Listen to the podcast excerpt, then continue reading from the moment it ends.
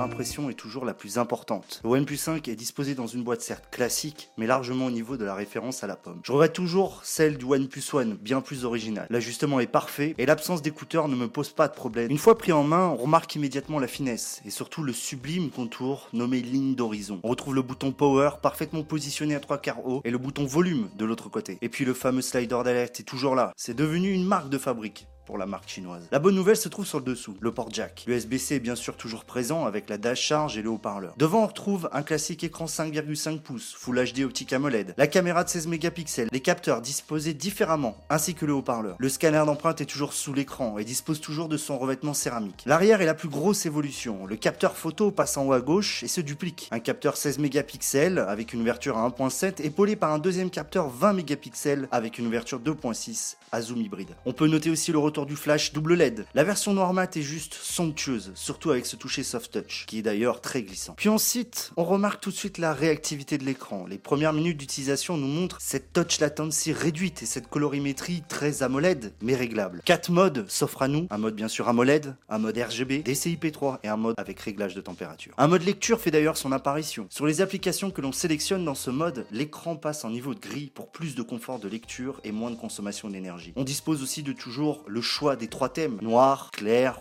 ou standard. Et puis le mode nocturne, pour éviter de se casser les yeux la nuit, est toujours présent. Snapdragon 835, Adreno 540, 6 ou 8 Go de RAM en LP DDR4X, 64 ou 128 Go de stockage en UFS 2.1 à deux voix, etc., etc. Le OnePlus 5 prend ce qu'il se fait de mieux en 2017. En utilisation quotidienne avec les réseaux sociaux, Spotify et quelques photos, c'est un véritable régal. Un petit jeu pour s'amuser dans les transports et on se rend compte qu'il n'y a pas de problème de performance graphique. Et que dire du multitâche? Les 8 Go de RAM se font sentir aucun problème pour passer d'une application à une autre. En fait, l'utilisation du OnePlus 5 est un véritable régal. Mais cette débauche de spec ne serait rien sans un bon OS. Et Dieu qu'Oxygen OS a progressé. Un Android quasi stock avec 2-3 fonctions en plus qui vont bien. Un régal visuel et d'utilisation. Pour moi, c'est clairement une des références. OnePlus semble d'ailleurs avoir appris de ses erreurs commises avec le OnePlus 2. Espérons que le suivi des mises à jour soit correct et soit surtout durable dans le temps. C'est le plus important pour cette marque. Le OnePlus 5 est bien sûr 4G et double SIM.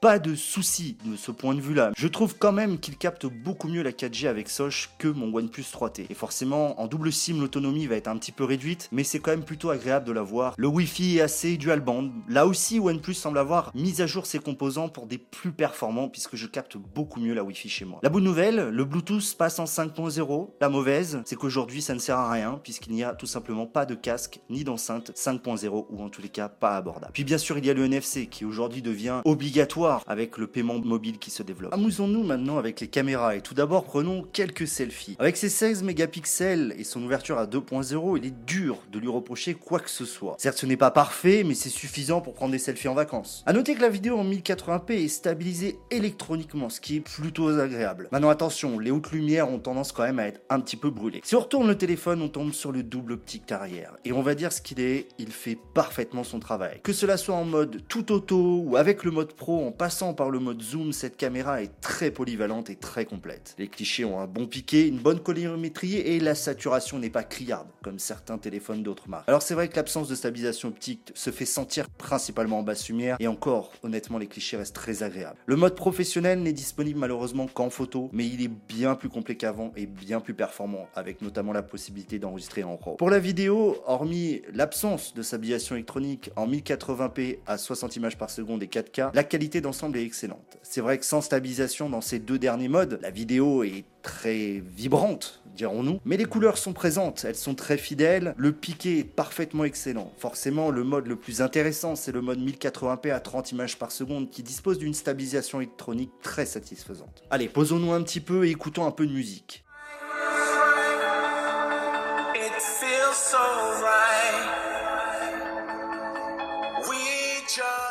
Le haut-parleur placé en dessous de l'appareil ne restera pas dans les annales. Certes puissant, il manque quand même cruellement de punch et de basse quand on le pousse. Le jack, quant à lui, est surprenant. Enfin, c'est plutôt le DAC intégré qui permet de pousser des casques très demandeurs en ressources sans aucun problème. Mon status audio se régale, tout comme mes Rock Zircon. Le son est riche et clair, peu de distorsion, même à fond. Honnêtement, ce OnePlus 5 est presque une référence en termes d'audio. Mais attendez, avec tout ça, que reste-t-il en batterie? En passant presque 5 à 6 heures d'écran allumé, alors que sur mes précédents produits j'atteignais difficilement les 4 heures, ce OnePlus OnePlus 5 m'enchante. Je ne parle même pas de la charge rapide nommée Dash Charge qui charge en 30 minutes à 50%. Clairement, sur ce point, c'est une référence. Mais en 2017, est-ce que je dois payer 559 euros pour un OnePlus? La marque n'est-elle pas rentrée dans le moule des autres marques? On pourrait le croire. Mais avec des composants internes haut de gamme, une finition de haute volée et une communauté à l'écoute, la firme chinoise arrive encore à faire se déplacer des foules, comme en atteste l'événement chez Colette. Honnêtement, et en toute sincérité, je suis conquis par cette expérience, sans accroc ou presque. C'est vrai que OnePlus n'est plus la marque accessible de ses débuts, mais peut-on reprocher à une marque de vouloir grandir? Le futur nous le dira.